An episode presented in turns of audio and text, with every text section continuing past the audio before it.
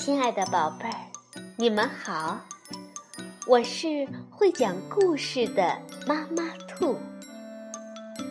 故事是可以玩的，欢迎宝贝儿们到小粽子和妈妈兔一起边看边听，玩故事。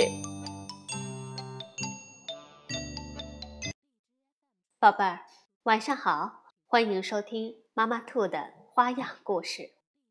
小孩儿，小孩儿，你别馋，过了腊八就是年。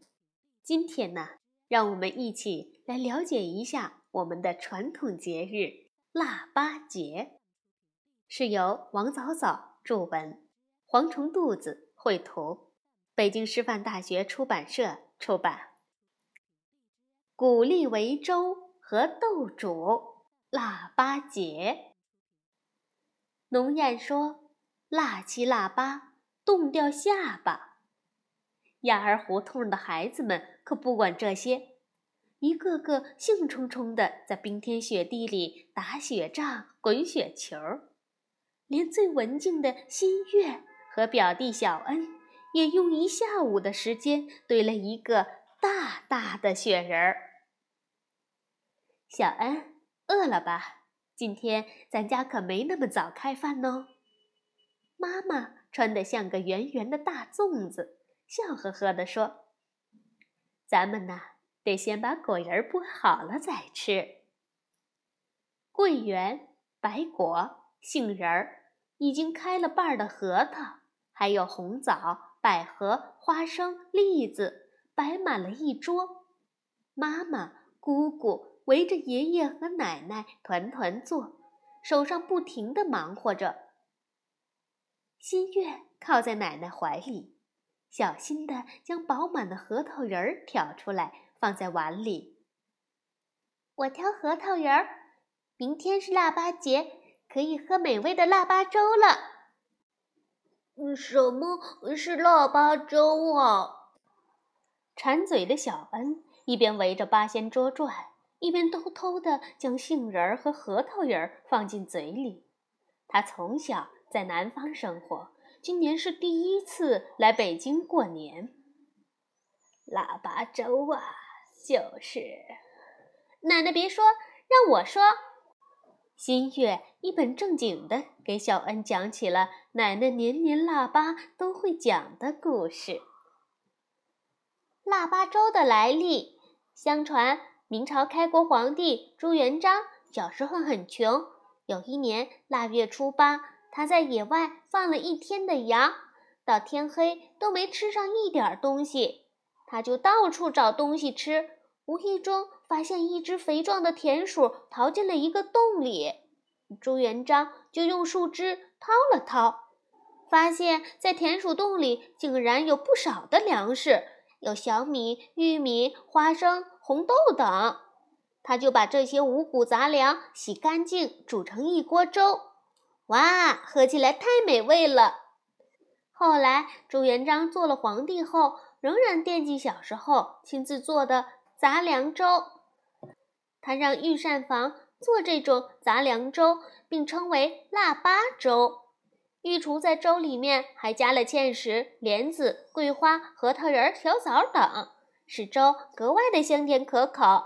后来，这种粥传到民间，成了人们喜欢的食物，并且家家户户会在腊八这天煮腊八粥喝。是啊，这腊八粥还是送信的嘞。奶奶抖了抖身上的果屑，抱起小恩坐在腿上。腊八粥啊，在一年中。最寒冷的季节，它送来了春天的第一缕讯息。从腊八开始，年味儿就越来越浓喽。一听到“年味儿”这几个字，两个孩子热闹地唱起了腊八歌：“小孩儿，小孩儿，你别馋，过了腊八就是年。”腊八粥，你喝几天？哩哩啦啦二十三。好了，可以吃饭了。奶奶站起身，妈妈和姑姑把挑拣好的干果淘洗干净，泡上清水。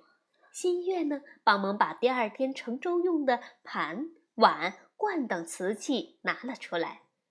爷爷不知从哪里找出一口老大老大的砂锅，很用力地洗刷起来。爷爷对小恩说：“腊八粥要用砂锅熬出来才好吃啊。”腊八这一天一大早，小恩把新月从床上拉起来。姐姐，外婆在厨房里弄什么？怎么这么香啊？呃，奶奶在熬粥了。新月和小恩跑过去，围拥在奶奶身边，看着精心备好的大米、豆子、核桃、栗子等在砂锅里慢慢煮着。奶奶不停地用勺子来回的搅动，锅里咕嘟咕嘟地冒出热乎乎的白气。新月和小恩用冻得发红的小鼻子嗅着随热气弥漫开来的香味儿，眼睛瞅着锅里粘稠诱人、不断翻滚的八彩豆果，禁不住流出了口水。你们怎么不睡觉呀？原来是爷爷起来了，好像要出门的样子。去睡吧，这粥熬得越久越好吃。外公，这么早你要去哪里？嗯，去光化寺领腊八粥去。我也要去。小恩睡不着了，吵着拉起外公的手。外公，为什么你家里熬了腊八粥，还要到寺里去领粥呢？小恩看见很多人脸上洋溢着笑容，在广化寺门前排起了长队。外公拉着小恩，给他讲起了故事。这腊八粥啊，还有另一个传说。传说如来佛祖释迦牟尼是一个王子，他为解救众生，舍弃王位，出家修道。经过六年的苦行，于腊月初八在菩提树下悟道成佛，所以。腊八这天就成了佛祖成道的纪念日。后来，人们每年腊月初八喝粥来纪念他。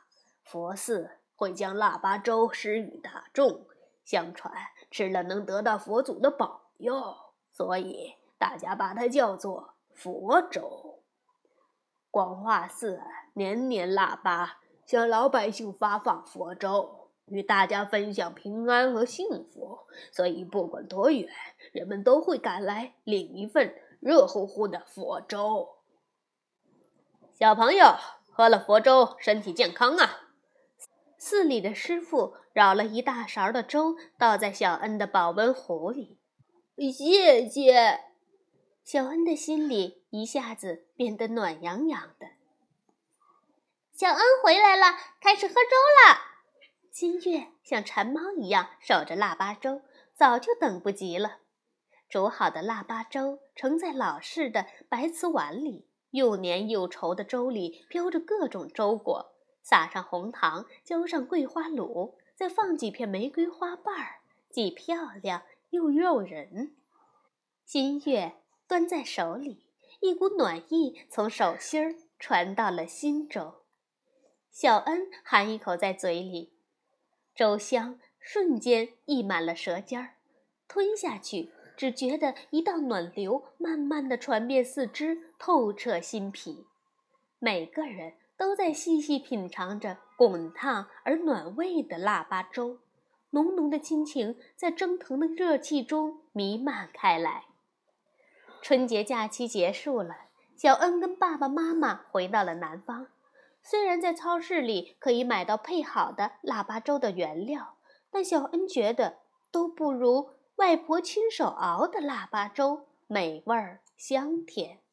因为在他的记忆中，深深埋着的还有那种无法割舍的亲情味儿。